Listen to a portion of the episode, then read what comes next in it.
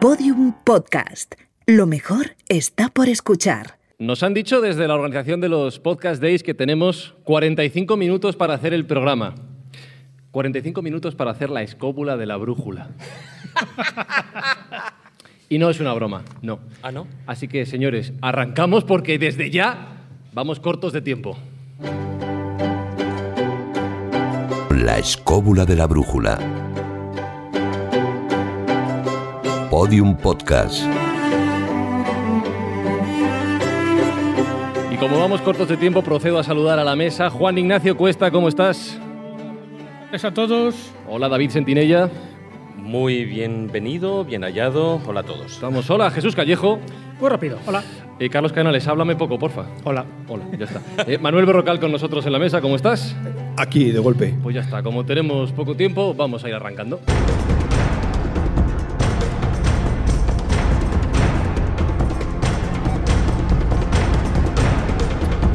Hoy vamos a contar la guerra más corta de la historia. Y para plantear este tema, Jesús Callejo, por favor, ponnos en situación, lugar y momento histórico. Pues venga, os pongo en situación. Es verdad que esta es una guerra contra David y Goliat. Ya veremos a ver quién gana, ya os podéis imaginar. Y nos ponemos en ese contexto, en el tiempo y en el espacio. El tiempo es el 27 de agosto de 1896.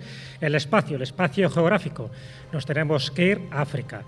Hago un pequeño resumen porque es importante saber a qué conflictos nos vamos a enfrentar. Se había repartido el África Negra en el Congreso de Berlín de 1885, es decir, 11 años antes de que empiece este conflicto, y a partir de ahí estos siete países que se reparten, siete países europeos que se reparten África Negra, pues bueno, quedan todos más o menos satisfechos, pero hay como cinco estados soberanos, uno de ellos es Zanzíbar, que vive de una forma independiente. Ese sultán, que más o menos estaba a las órdenes del imperio de Gran Bretaña, pues era muy dócil, pero ¿qué ocurre? Que ese sultán muere y el que le sucede, su primo, pues no está muy de acuerdo con la política seguida hasta ese momento por el sultanato de Zanzíbar. Y él se opone un poco a los dictados de Gran Bretaña en aquel momento. Por entonces había un una especie de convenio, de contrato, donde se decía que el nuevo sultán de Zanzíbar tenía que tener el visto bueno del cónsul británico. En este caso, se saltaron a la torera esa cláusula y fue suficiente para que el imperio británico considerara eso un casus belli, es decir, un motivo de guerra para dar un ultimátum. Y ese ultimátum, es decir, es decir o obedecéis lo que nosotros hemos establecido hasta el momento, uh -huh. os declaramos la guerra. Uh -huh. ¿Qué ocurre con Zanzíbar? Que en ese momento se pensaban que eran más poderosos de lo que eran. Dice, pues venga, eh, danos un ultimátum. ¿Cuándo termina? Termina a las 9 de la mañana del 27 de agosto de 1896. Ahí es cuando empezaría la guerra, una guerra que dura solo 38 minutos. ¿38 minutos?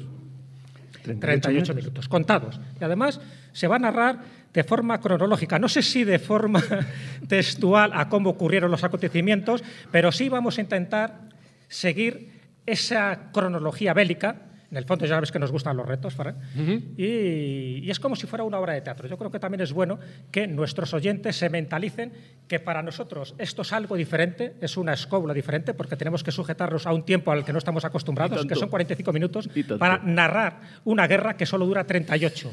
Vale. ¿Seremos capaces? No lo sé, lo vamos a intentar. Eh, lo que vamos a hacer ahora es, eh, en directo, repartirnos un poquito los personajes.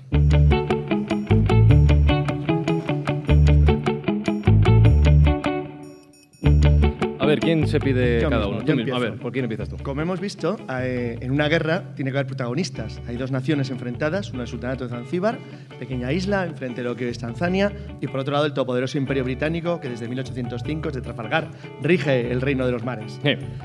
La reina Victoria es la emperatriz del Reino Unido, el monarca más poderosa del mundo y virreina de la India.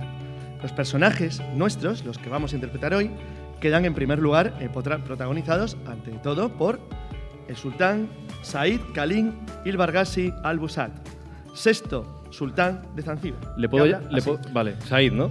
Sí. Vale. Para los amigos. Sí, más corto. Yo seré en este momento eh, Bargassi Sultán, Alá Vale. sea alabado. No Vale. creo yo que los británicos nos preparen una guerra, por Dios. que Jesús va a ser Said. ¿Qué más tenemos? Khalid. Para, tiene un nombre vale. muy largo, Sí, entonces claro, nuestro va a ser Khalid. Vale. Luego tenemos a Sir Harry Rawson, contraalmirante Sí, sí, de la perdona, Royal Navy, perdona, al mando del crucero protegido HMS St. George. ¿Pero cuál es el nombre? Sir Harry Rawson. Sir Harry Rawson. Exacto. Vale. Por favor, pronúncielo usted adecuadamente. Pero si lo he dicho bien, lo he dicho como ha dicho él. Sir Harry- Rawson. Sir Harry Redford. Caballero. Sir Harry Redford. Era un tipo duro, había combatido en China, en Ajá. Egipto, Ah. conocía todos los mares del mundo y tenía el mando de un crucero protegido que Vale. lideraba el Escuadrón del Cabo de Sudáfrica de la Royal Navy. Es la persona a la que le encargaron someter cualquier tipo de problema que hubiera en el sultanato de Zanzíbar. Entonces, Mejor no me meto con él ni le vacilo. Vale, un tío Mejor. serio. ¿Y quién queda? Tenemos a Sir Basil Kerr. ¿A quién? Sir Basil Kerr, Sir Basil cónsul Ah, general británico. Ah, Eso. vale. Basel Cave, eh, cónsul este, allí. Eso es argentino, tío. Tienes ¿Es que ser inglés. argentino? ¿Qué? No, ¿Qué bueno. No puede ser argentino, tiene que ser inglés. Bueno, Sí, bueno, ya lo. Basil Cave era eh, un diplomático con experiencia, conocía muy bien África, de hecho pasó toda su vida prácticamente fuera del Reino Unido y tenía una misión fundamental y es que como había una obligación que ha dicho antes Jesús de com- y tú de comunicar al Reino Unido la autorización para la entronización del sultán y Khalid había dado un golpe de estado en la práctica, la flota de Sir Harry Rawson no podía intervenir si Sir Basil Cave no consultaba primero al Foreign Office sobre la autorización para emprender el conflicto. Con lo cual, su misión aquí va a ser intentar conectar con el Reino Unido para cualquier tipo de intermediación con los rebeldes de Cali. Vale.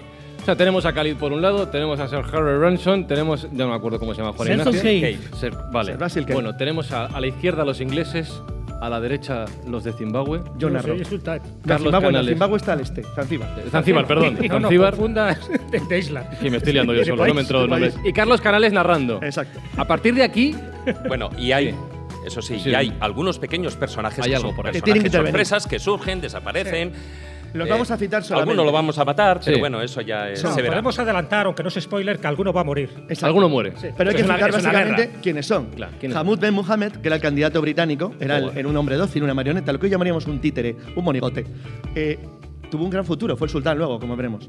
El segundo es Arthur Edward Harrington Rakes, Joder, con los nombres. un teniente de regimiento de Wiltshire que había sido entrenado, eh, había sido el entrenador, el equipo, el coach, que llamaríamos ahora, del ejército de Zanzíbar, y que, aunque formalmente estaba al servicio del sultán, como al sultán se lo habían cargado, pues a la muerte del sultán y con el golpe de Estado, decidió servir con sus ascaris no al gobierno de Zanzíbar, sino a los británicos, es decir, a los suyos. Y finalmente, el capitán Saleh, que va a tener una triste historia hoy. Era capitán jefe de la guardia del sultán golpista. O sea, de él. Y de hecho esto, antes de entrar ya en acción, en batalla, creo que sería importante saber el contingente militar de unos exacto. y de otros. Porque cuando hablemos del nombre de barco y de, en fin, de los marinos y de los soldados y de los buques de guerra, sería bueno saber quién era David y quién era Goliat. Efectivamente. Bueno, primero de todo, eh, obviamente el ejército de Zanzíbar no era lo que podíamos llamar un ejército de una gran potencia. De hecho, la artillería simplemente tenía varias ametralladoras Maxim, que era un arma relativamente moderna para la época, y una ametralladora norteamericana Gatling, que había sido regalo de la reina Victoria. Se le había regalado al, sultán, como quien le regala pues, un papagayo un animal exótico. Eh, tenía un poderoso cañón de bronce del siglo XVII, que era toda su artillería, y 12 piezas eh, pequeñitas que le había regalado los alemanes con miras a conseguir eh, una posible alianza o al menos incordiar a los británicos, dado que los alemanes tenían intereses en el continente justo enfrente, lo que luego fue el África Sud, eh, el África del Sudo- sudoriental alemana, hoy Tanzania. La marina de Zanzíbar era muy poderosa. Estaba formada por dos barcas de pesca y el yate del rey. El yate del rey aparentemente no tenía ninguna importancia, pero cuidado que las cosas a veces engañan. Los ingleses, Matthews y decir, ese señor, Juan Ignacio. el cónsul, más Rakes, más Matthews, que era el general en jefe que mandaba las tropas en tierra, formalmente, formalmente menos Cave, que era un diplomático, combatían o trabajaban para el sultán. Eran parte de su ejército, pero como el sultán no había recibido Khalid el beneplácito del gobierno británico, decidieron ponerse a las órdenes junto con sus soldados del gobierno británico, es decir, de la flota de Sir Harry Rawson. David Sentinella. Exacto. Bien. En total sumaban 150 soldados de infantería más 900 ascaris de apoyo, que embarcaron en dos de los buques británicos, el HMS Philomet y el HMS Trust. Finalmente había un eh, contingente naval que mandaba el capitán O'Callaghan, que llegó poco antes de empezar la lucha, que es a la que se les encarga las operaciones en tierra, para controlar cualquier posible oposición de los rebeldes zanzibarianos. Por último, por último, estaban las personas que combatían a favor de Khalid. Su guardia personal, formada por unos 700 soldados, más 2.800 voluntarios, voluntarios entre comillas. Les pegaron una pata y dijeron, coge este arma y allí. Entonces, su espíritu combativo, como vemos luego, no fue, no fue mucho. O sea, no eran, no eran kamikazes dispuestos a morir por el emperador. Entonces, realmente tampoco tenían muchas ganas, dada la situación en la que vivían. Bueno. Este es el escenario a las 8 de la mañana del día anterior al conflicto. A partir de aquí, si un servidor controla poco en la escóbula de la brújula, yo ya no controlo nada. Van a hacer ellos. Carlos Canales va a narrar y el resto van a ser los personajes que habéis escuchado. Señores, preparaos para lo que salga. Comienza la guerra más corta de la historia.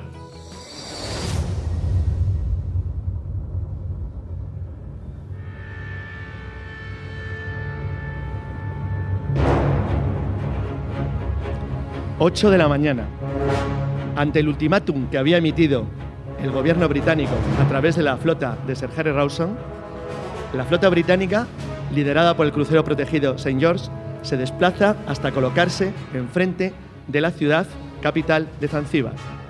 Son las 8 de la mañana y se esperaba que llegara un mensajero de Khalid solicitando algún tipo de conversación con la flota británica que amenazaba el puerto.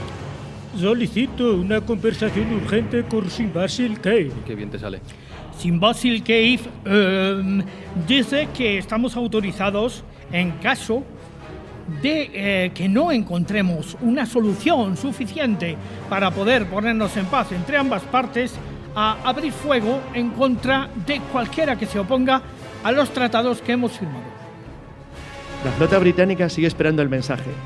Cave acaba de ser contundente. Ha dicho claramente que el gobierno británico no va a ceder, pero da la sensación de que el golpista Khalid tampoco. El HSM St. George y los dos buques británicos que le siguen, el Philomet y el Trust, se colocan enfrente de la bocana del puerto de la barra de la capital. La distancia de disparo son un kilómetro 500 metros, un kilómetro y medio. Pueden hacer polvo la ciudad entera, pero todavía esperan una respuesta de Khalid. Son las 8.30. Nosotros no tenemos ninguna intención de retirar nuestra bandera. Faltaría más por Alá. Y no creemos que abran fuego sobre nosotros. Zanzíbar, Reino Unido, primos hermanos, la misma cosa. Pero nosotros no seremos indulgentes más que si se cumplen los términos del acuerdo. Disparar no queremos, pero si tenemos que hacerlo, dispararemos. Y además lo haremos bien disparado. Son las 8.50 y 5. No hay respuesta del palacio. Nada se mueve y la bandera del sultanato de Zanzíbar ondea en lo alto del palacio. Desde la flota británica ven perfectamente que hay atrincheramientos y que se están desplegando tropas de infantería. Nada se mueve.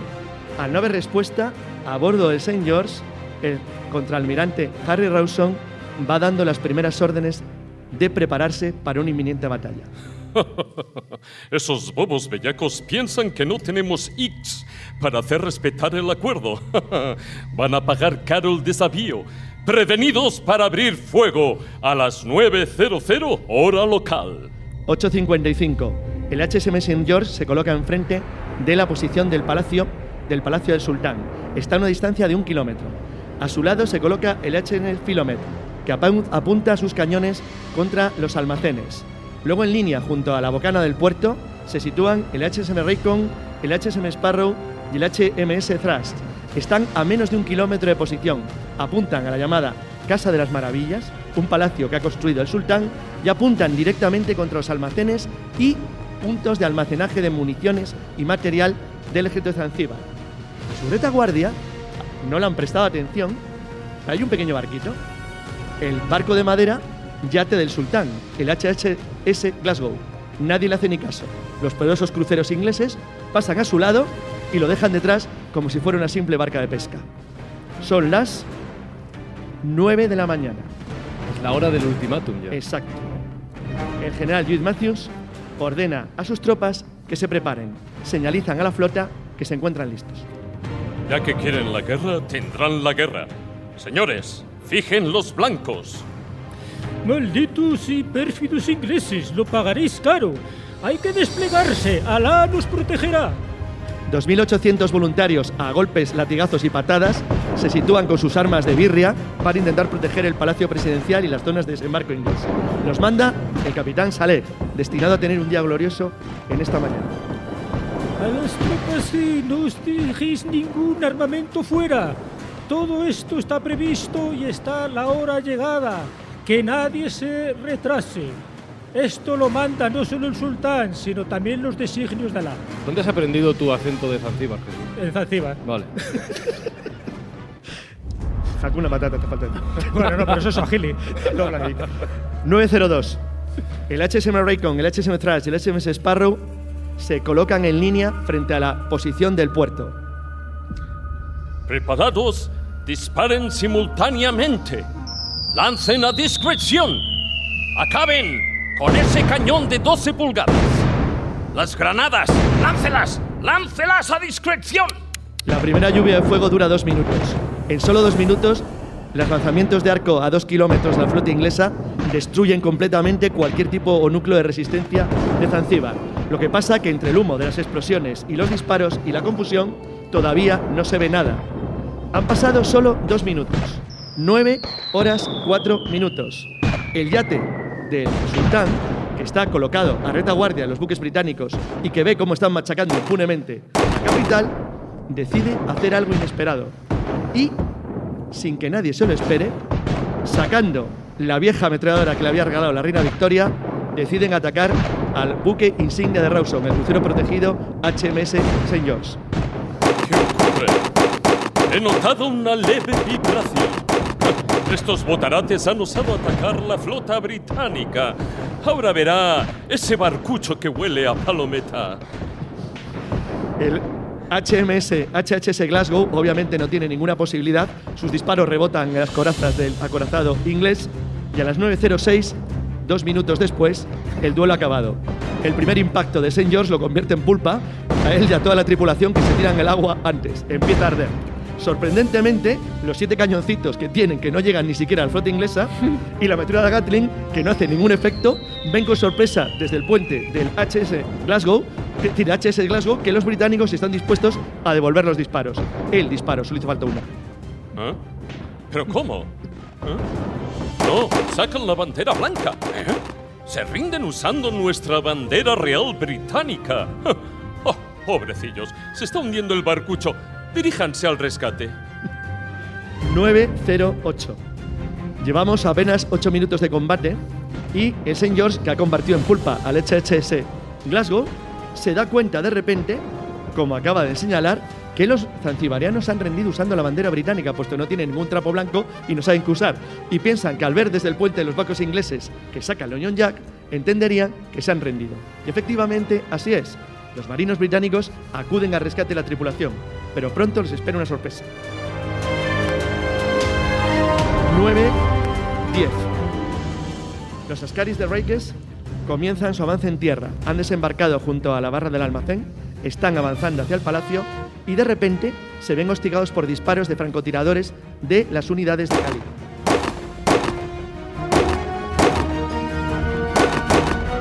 Cuidado con esas balas, pero si parecen flechas.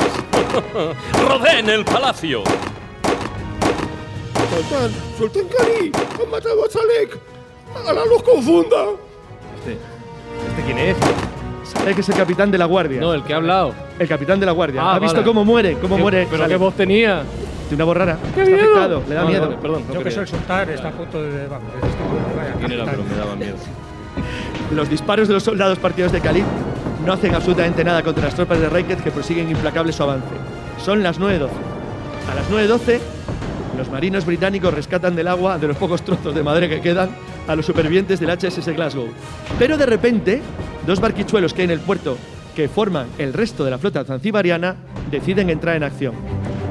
Atención, dos lanchas del puerto nos disparan con sus fusiles. Capitán del Trash, convierta esas lanchas en astillas. 903, convertidas en astillas. No, no, no, no, no, 903. Es que tarda un minuto. Ah, vale. 905 y 915 se da un hecho que va a tener enorme trascendencia en el transcurso de la guerra, que es lo que le va a hacer inmortal y famosa. Escondido en el baño, viendo los disparos y el ruido, sale de su agujero el corresponsal de la agencia Reuters, que está viendo desde tierra el bombardeo. Y de repente ve que todo el mundo está corriendo. Es un verdadero caos.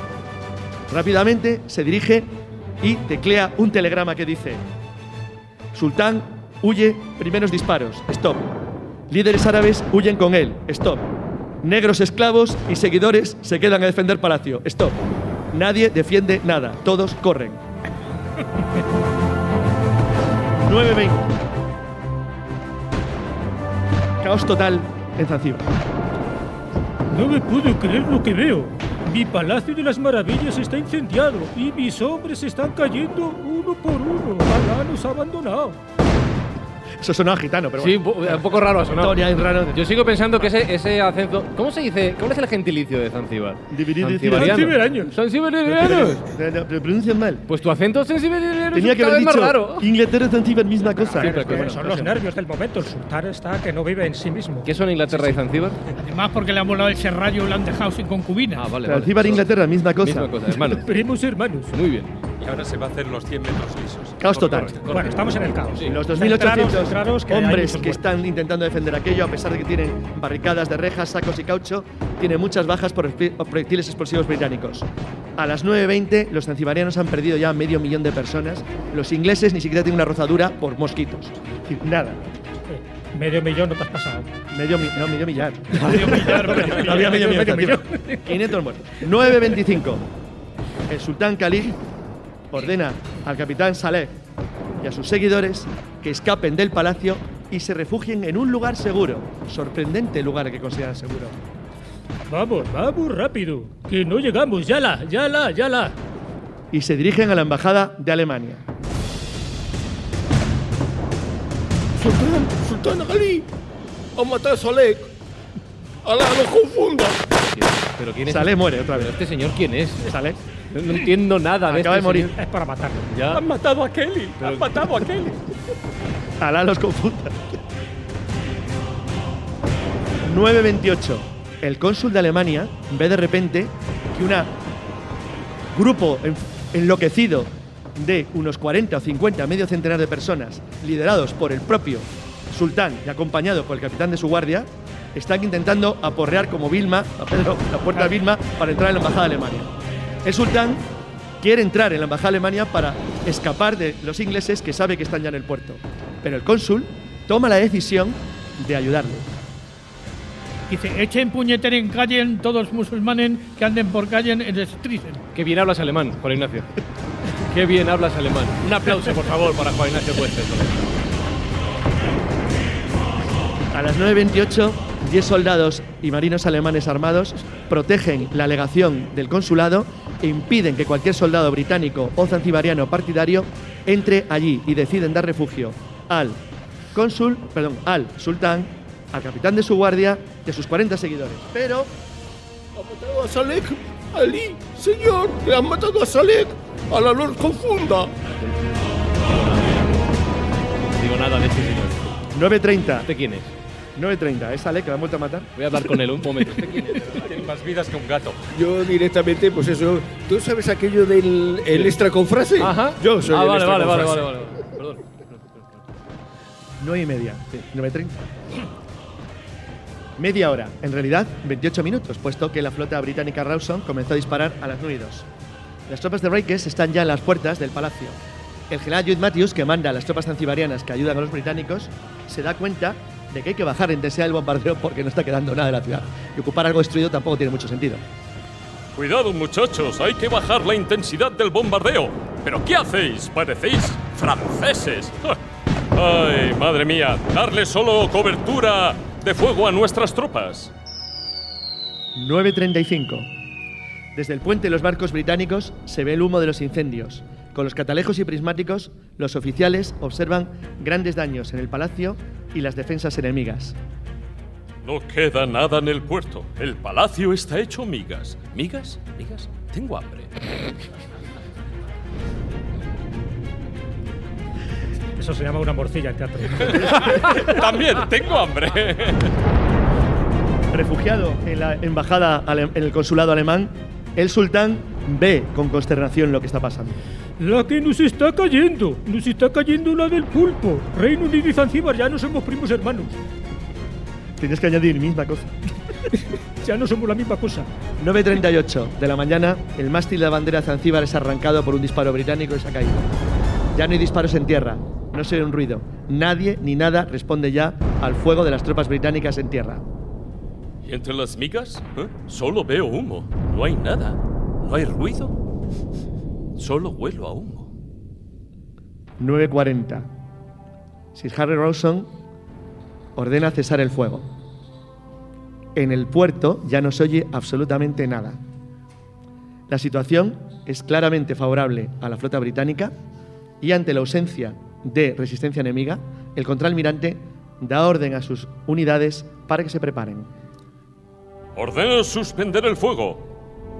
Veo que la flota ya ha terminado. ¿Eh? Según mi reloj son las 9.40. Oh, curioso. En 38 minutos les hemos machacado. Oh, ¡Qué bien! Me da tiempo a tomar el té. Sebastián, sírveme el té y las pastas. Todo ha ido muy rápido. Pero ya, ya hemos perdido. Sí, ha perdido usted ya. Las que nos han dado. Por Alá y por aquí. ¡Sultán! ¡Sultán Alec! ¡Salek ha ma- lo han matado! ¡Que Alá lo confunda! Conclusión. Al día siguiente, ocupado Zanzíbar entero por las tropas británicas, Hamud bin Mohamed, árabe favorable a los británicos, subió al trono con poderes muy reducidos y se convirtió en un perfecto títere, que es lo que era. Fue un títere toda su vida y cumplió su función de títere con honor y distinción. Los barcos y tropas británicas dispararon cerca de 500 proyectiles explosivos y rompedores y gastaron solo 4.100 cartuchos de ametralladora y apenas 1.000 de fusil. Fue todo lo que necesitaron para ganar la guerra más corta del mundo. Los británicos tuvieron un herido grave, el sargento, un sargento en el HMS Trust, que se cayó por la escalera rodando. Los zanzibarianos tuvieron 700 muertos. El sultán Khalid fue intentado, intentaron los británicos capturarle en el puerto. Hicieron todo un esfuerzo para intentar apoderarse de él, pero los alemanes le protegieron y lograron sacarlo eh, disfrazado, embarcarlo en un barco y llevarlo al África del sudoeste alemana, al sudoriental alemana. La verdad es que lo intentaron, pero no me cogieron. Pero le cogerían, porque tarde o temprano llega el destino que está marcado y, como dice el Corán, todo está escrito. Al estar en África Oriental Alemana, se unió a las tropas del general Leto Borbeck durante la Primera Guerra Mundial y fue hecho prisionero por los británicos en 1916. Le cogieron y le enviaron preso, que hay que tener potra, a las Islas Seychelles. ¿Pero cómo? Sí, pero luego se arrepintieron y dijeron, ¿qué coño hacen las Seychelles? Lo mandaron a Santa Elena. Ah, y- claro, y a usted no le gustó. Usted prefería las Seychelles, ¿no, Sultán? Sul- Sultán está sus cosas. Que prefería usted las Seychelles, ¿no? A usted le hablo, sí, a usted. No, es que estoy un poco confundido. Ya, ya veo. Yo ya. he perdido mi Palacio de las Maravillas, Sí. y ya no estoy en Zanzíbar. Y las Seychelles como que me resulta un lugar poco paradisiaco. Jugar con el Sultán. Que le corte la cabeza. No, no, no, no. Pues si le parecían mal las Seychelles, no es que contar Santa Elena. Acabó como Napoleón, ahí en medio del Bueno, mar. La verdad es que el sultán Khalid y Vargas duró dos días. Sí, sí, muy poquito. Dos días. O sea, que dio un golpe de estado, para nada. Eso, para, total. En fin, lo malo fueron sus seguidores. Lo cogieron y los británicos les obligaron a pagar la munición empleada contra ellos. Todo la munición empleada contra los zanzibarianos lo pagaron los zanzibarianos, así como los daños causados por los saqueos que ellos mismos hicieron. Con lo cual tuvieron que pagar 300.000 rupias que tardaron toda una vida en pagar y acabaron de completar en 1927. 30 años. 30 años pagando una hipoteca por las buenas. Bueno, aún así, lo que sí es cierto es que Zanzíbar, que en principio y antes de, de empezar toda esta guerra, pues eh, era cuanto menos uno de los puntos comerciales más esplendorosos de, de África, sobre todo del África del Este, eh, pues de repente se convirtió en, en una colonia en la que ni tan solo los ingleses les permitieron el uso de lo que era la esclavitud, que era una de las cosas que los ingleses permitían. Ellos eh, propugnaron abolir la esclavitud y así lo hicieron. ¿no? Como tú bien decías, se convirtió en un pelele, el nuevo sultán, y, y lo que sí es curioso es que, fijaros, a día de hoy, aunque, bueno, Zanzíbar hoy en día ya no es, sigue siendo la isla y tal, pero no como un... Parte de Tanzania, sí. como- no como un sultanato, ya forma parte de otro país y tal, pero hoy en día de, de allí solo recordamos dos cosas. O sea, por una parte, sí es un lugar paradisíaco, efectivamente, a pesar de que el sultán ya no está ahí. Eh, también recordamos, aparte de ese atractivo turístico, recordamos que allí nació Freddie Mercury, Ujú. lo cual, bueno, pues también es de agradecer. Pero aparte de eso, Bueno, nunca poca se lo han más. reconocido ¿eh? y yo he estado en Zanzíbar y ni siquiera tenía en su casa natal un cartel que lo dijera. Por eso, por, por su condición, por una parte de homosexual y por un poco no reivindicar las costumbres zanzibareñas, sino pues, Él era otro persa, tipo era un- de Era modernidad que no Sí, sí, sí, aceptaron Era nunca persa. allí, ¿eh? O sea, es curioso ahora creo que porque sí, ahora creo que la ya. guerra fue, claro, es que la pasta es la pasta. La Pero guerra sí que, cuanto menos, ya no solo es que fue una guerra corta, es que fue una guerra absurda. O sea, es, es un elefante luchando contra una Bueno, hormiga. pero a ver, hay que entender un poco, cuando decía yo que ese reparto que se hace de África, que quedan estos cinco estados soberanos, uno es Eritrea, y ahí también encuentra eh, la suela de su zapato, por ejemplo, Italia, ¿no? Nunca se supo lo mal les que le iba ahí sí que Por le dieron cierto, la- había la del sido, pulpo esto a es Italia. ¿Les importante. dieron bien? La derrota italiana en Adua es el año anterior. Los zanzibarianos conocían muy bien las debilidades de las naciones europeas y sabían que el Reino Unido había perdido una guerra fronteriza en Transvaal y Orange, en, en Sudáfrica, unos años antes. Con lo cual ellos pensaban, eh, bueno, no le dio tiempo a pensar porque 48 horas no te da tiempo a mucho, que los alemanes tal vez les ayudarían. Mal asunto. Midieron mal. Claro, pensar que en aquel momento, en el, que, en el año que estamos hablando, de 1896, Zanzíbar era un caramelito para las distintas potencias. Por supuesto, Gran Bretaña tenía mucho más poder de influencia que Alemania, que también Alemania lo cotizaba. ¿Por qué Zanzíbar?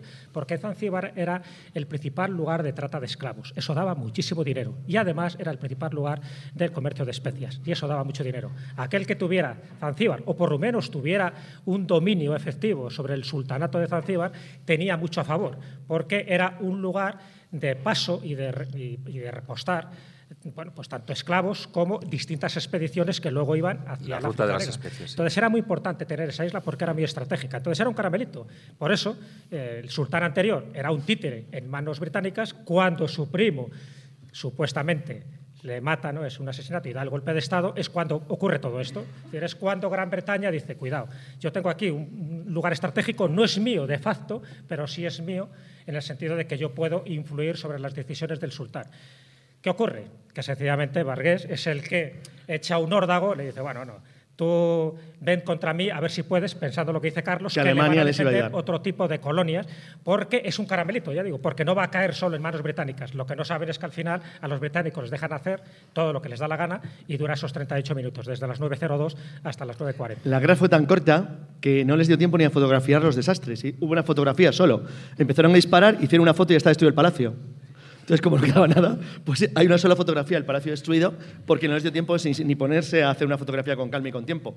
Entonces, realmente la, la guerra fue un, disparate porque no había en realidad un ejército de Zanzíbar y el ejército de Zanzíbar eran esclavos forzados y voluntarios malamente armados a los que les ordenaban defender algo que no podían Sí, defender. mayormente eran civiles. Sí, Aún claro, así, sí que cabe resaltar que todo empieza, como decía Jesús, en esa conferencia de Berlín, en la que se, se realiza ese reparto de África por los países europeos y en los que, sobre todo, hay esos dos, por una parte Alemania y por otra parte eh, Inglaterra. las Islas Británicas, bueno, Inglaterra, ¿no? El que lo que hacen es repartirse sobre todo esa parte este. Exacto. Porque los alemanes lo que hacen es quedarse con, eh, con lo lo que que es es la actual Tanzania. Tanzania y los británicos se quedan con esa otra parte un poquitín más arriba que es Kenia. Arriba y ¿no? abajo, exacto. Exactamente, con lo cual estaba ahí rodeada y los alemanes no iban a hacer nada salvo, pues bueno, pues me imagino que por cuestiones No económicas, pues salvar al, al sultán. Claro, lo desde el punto de vista zanzibariano, como ha dicho Jesús, era un enclave comercial rico. Entonces, en el camino de la India, en un buen sitio. Y ellos se dan cuenta, cuando se produce la conferencia de Berlín, eso de, diría, nos hemos librado, porque nadie se queda con Zanzíbar. Entonces, es sorprendente, solo quedan cinco, cinco países libres. Las dos repúblicas Boer de Sudáfrica, Orange y Transvaal, Liberia, que era un enclave protectorado americano de esclavos liberados desde hacía ya casi medio siglo, y Eritrea, Etiopía, perdón, eh, Etiopía, Abisinia, que queda en la zona de marcación italiana, pero que no estaba ocupado. Es decir, los italianos no reconocen la soberanía del Negus y deciden que eso es territorio suyo. Con lo cual, para los zanzibarianos, en un continente tan enorme como África, el saber que han sido respetados es una sensación extraña, porque ellos piensan que los ingleses ni nadie les va a atacar, que no se van a atrever a atacarles porque nadie va a matar a la gallina de los huevos de oro. Lo que se equivocaron es en pensar que si tiene la gallina de huevos mejor la coge por el pescuezo que dejarla libre, que es lo que los británicos hicieron durante más de un siglo. Quisiera contar una curiosidad, porque Zanzíbar también tiene que ver con España en una cosa muy extraña y muy curiosa. y es con dos españoles que se les ocurrió escribir un libro eh, más o menos eh, en el primer cuarto del siglo XX, que eran eh, Juan Pérez Zúñiga y Joaquín Saudaró, que escribieron Viajes morrecutudos en busca del Trifinos Melancólicos. ¿Eres capaz de repetirlo? ¿Eh? Viajes morrocotudos en busca del Trifinus Melancolicus, donde hace de alguna manera una recreación de la vuelta al mundo en 80 días, donde dos españoles pues, son encargados de buscar un bicho que no se sabe exactamente lo que es, y a uno de los lugares que van es a Zanzíbar. Y dicen de Zanzíbar lo siguiente, porque es que tienen jundia. Dice, y estos de Zanzíbar están muy acostumbrados a imitar a los europeos ya, incluso han construido iglesias, y entramos en ella y, oh, el cura era de papel. Que por cierto, al final el Trifinus Melancólicos, ese por el que van buscando por medio mundo, ¿no? Resulta que es un percebe. o sea que todo esto no es un spoiler porque ya es una novela que ya tiene muchísimo tiempo y sobre todo lo interesante es ver los dibujos de Saurado. Pero es cierto que es una de esas novelas que ha quedado un poco relegada dentro de la novelística española y que es genial porque tiene un sentido del humor impecable y es una forma, es como un argumento, es una excusa para dar la vuelta al mundo en busca de ese Trifinus Melancólicos que resulta, pues eso, que es algo más inofensivo de lo que en un principio se imaginan. Voy a hacer una pregunta al público que está aquí con nosotros y a mí no me duele en prenda reconocer que no soy capaz. ¿Cuántos de vosotros sois capaces de señalar Zanzíbar en un mapa? Una mano, dos manos, tres. Ah, estáis mintiendo, no me, no me lo creo. ¿Cuántos de vosotros habéis estado en Zanzíbar? Solo he estado yo. ¿Has estado en Zanzíbar?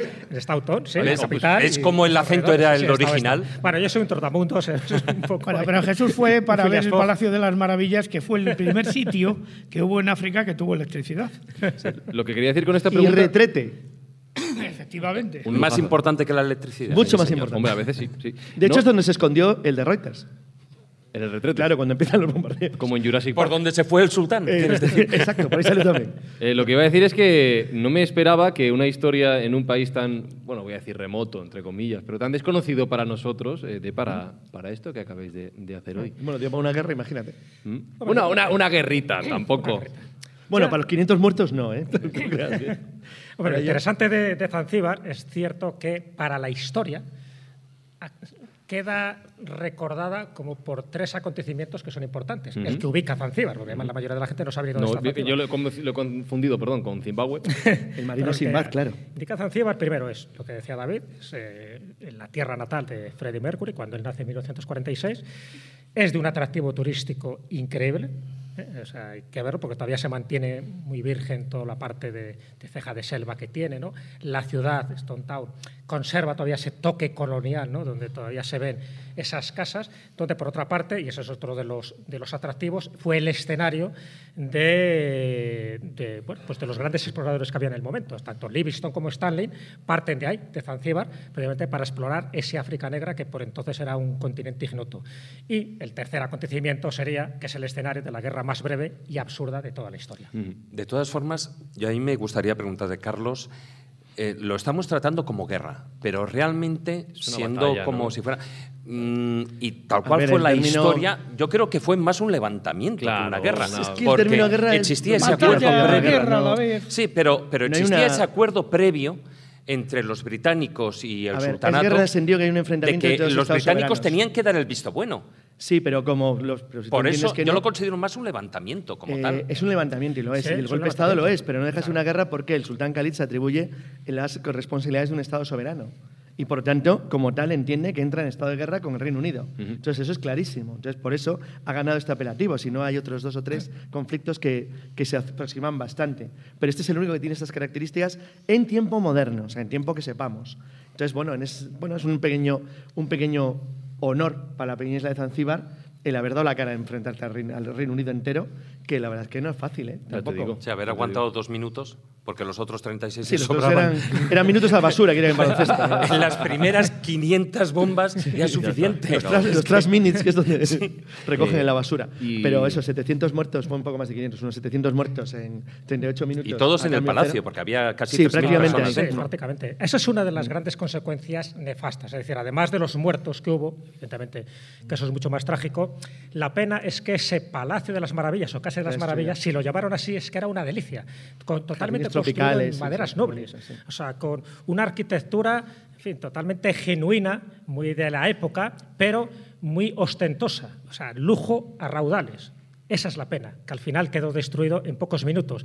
Si no hubiera hecho la insensatez de declarar la guerra, a lo mejor ese palacio hubiera llegado a nosotros y sería una de las reliquias de finales del siglo XIX, porque la construcción fue impecable. Entonces, todas las guerras tienen sus consecuencias, el arte también paga sus consecuencias, en este caso todo ese palacio junto con las obras que había en el interior también pagaron las consecuencias porque la, una, la única foto que ha llegado a nosotros es Destruida. verdad, está totalmente derruido, echando humo y eh, destruido. Y lo poco que se conservó, que tenía un cierto valor, fue saqueado. Entonces, bueno, pues esa es una pena porque hubiera sido otro atractivo más para ir a Claro, y Zanzíbar. posiblemente no hubiera dejado de tener la importancia que tuvo Zanzíbar.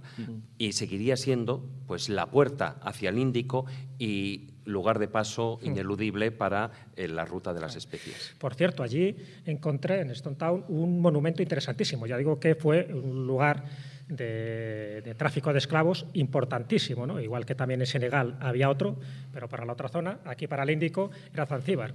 y sí que encontré un monumento impresionante, porque era una especie de fosa y dentro de la fosa estaban unas esculturas a tamaño natural, esculturas representando a los negros de la época, a los esclavos encadenados y todos con esa mirada perdida, con esa mirada casi lánguida y a punto, pues los que saben que están a punto de morir. Yo pude ver las cárceles donde eran hacinados, unas cárceles también eh, pavorosas ¿no? y claustrofóbicas, pero ese monumento que está hecho muy cerca de la iglesia anglicana que tienen es muy representativo del dolor y de la injusticia que se generó durante años y años y que Zanzíbar era el lugar por excelencia. Es decir, ahí podríamos decir que el dinero lo justificaba todo.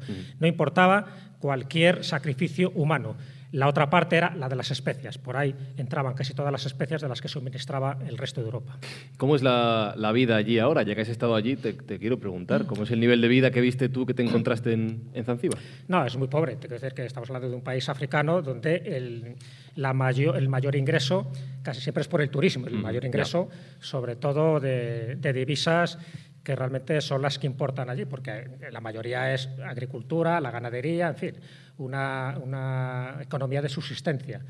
Pero en los lugares turísticos, los hoteles, te puedo decir que es de un lujo casi asiático, son impresionantes. Y, por otra parte, eso es muy llamativo, eso le llamó mucho la atención, por ejemplo, a mi hijo, porque están custodiados por, por indígenas, por los de la zona, ¿no? Por los, bueno, no, no son los cucuyos, sino cuál es la otra... El. Y los masai te se van saludando con el, con el jambo, mambo y en la cuna matata, que ya sabéis que es una palabra masai, ¿no? que es una palabra que se utiliza muchísimo. Entonces, como guardia personal, dentro de estos hoteles tienen a los masáis, precisamente para, de alguna forma, preservar su nivel de vida, es decir, dentro de lo que son las tribus que viven por allí, son los de mejor estatus social, pero fuera de allí, es decir, fuera de estos bungalows, fuera de estos hoteles, en fin, se nota la pobreza, se Claro. nota que todavía está pues, en, un, en un momento... Claro, depende de Tanzania, entonces ya sabes lo que ocurre con las islas cuando estás apartado un poco del continente, se sienten un poco aislados y las críticas que a mí me llegaron pues eran bastante ácidas contra, contra el gobierno. Pero en principio ellos mientras sigan disfrutando de, de esos turistas, de momento va bien, pero es como todo, ya sabes que allí no hay clase media, está la clase alta que es súper rica y la clase baja, en fin, más humilde que son la gran mayoría, no hay clase media. Claro. Eh, tengo varias preguntas ya en esta recta final. Voy- Voy a, voy a confesar una cosa a la gente que estáis aquí. Eh, cuando dijimos que teníamos 45 minutos para hacer la escóbula. no te lo creías. No, yo no me lo creía. Y la gente me decía, 45 minutos, pero si eso es lo que tardáis en saludar. Y mis compañeros me decían, no, no, nos va a sobrar tiempo. Claro. Yo no me lo creía. Y ha sido verdad. Eh, quiero preguntarte, Carlos, sabemos cómo ha terminado el sultán, pero me imagino que los ingleses sus días los terminarían bien retirados, eh, Sí, todos acabaron con bien. honores. Sí, todos ¿no? acabaron bien. Otra historia. Eh, Basil Cave, el, el cónsul, fue, bueno, fue cubierto de honores, Ajá. llevó toda su vida una carrera diplomática que la llevó la mayor parte de su vida en el extranjero, fue cónsul general en Argelia, en otros países africanos y murió a principios del siglo XX. Sir Harry Rawson, que ya era un militar experimentado y un almirante conocido, no tuvo ocasión de volver a combatir nunca más porque cuando eh, se preparó, aunque él dirigía la estación militar de- del Cabo, obviamente la Marina no intervino en la guerra Boer contra las repúblicas eh, eh, de origen holandés del interior de Sudáfrica, y tampoco participó en la expedición a China, a pesar de que él conocía China, no intervino en la revuelta Boxer, pero sí eh, man- siguió mandando un escuadrón de apoyo en el Índico hasta que también pasó a la reserva. Hombre, pasó a ser el gobernador ¿no? de, es. de Nueva Gales del Sur. Nueva Gales del Sur, que es Australia, por Ujú. cierto. En cuanto al capitán Saleh, jefe de la guardia, el señor raro. murió. Vale. Ah, murió. Sí. No tuvo. ¿Murió de verdad? Sí, sí, claro. ¿Qué es lo que decía, por cierto? ¿Qué? Eh, ¿El qué? La frase. Ah, no sé, yo... Ah, pues mira, ah, no, no se preocupe. No ¿Qué se, algo? Si, al, si al pobre no le dio tiempo, lo mataron antes. no se preocupe porque yo le, confunda. le, le voy a decir que diga una cosa, señor Raro, con esa voz que ha puesto usted. ¿Puede usted anunciar y pedir que vamos a terminar el programa y que tiene que sonar la música final? Ay, no me digas. Sí, dígalo. ¿De verdad? Dígalo. A ver, el del fondo. ¿Podría poner la música de corte? Solo una cosa.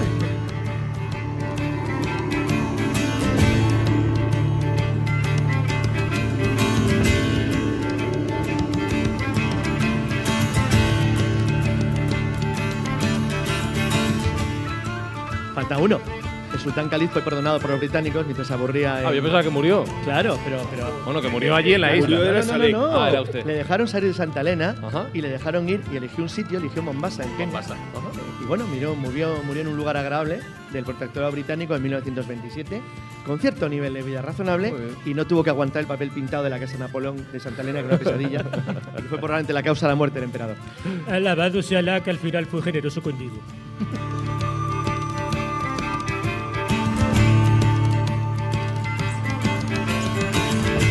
Pues señores, esto es lo que da de sí la guerra más corta de la historia, que a la vez se ha convertido en el programa más corto de la historia de la escóbula de la brújula. A los asistentes aquí en los podcast days en los teatros Luchana voy a hacer mi pregunta clásica.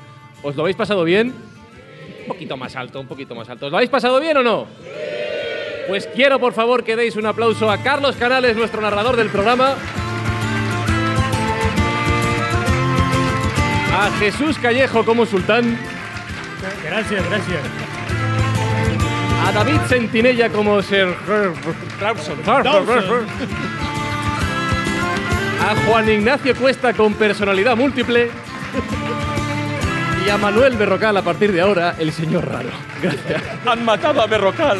¡Han matado a Salek! Señores, ha sido un placer. Gracias a Alberto Espinosa que ha estado arriba haciendo los controles técnicos con la producción de Yes Cast. Eh, como siempre, esto estará en podcast. Gracias a los Podcast Days, a los Teatros Luchana y a todos los que os habéis acercado a vernos. Un saludo de un servidor, Francis Uzquiza, la semana que viene. Más y mejor. ¡Chao!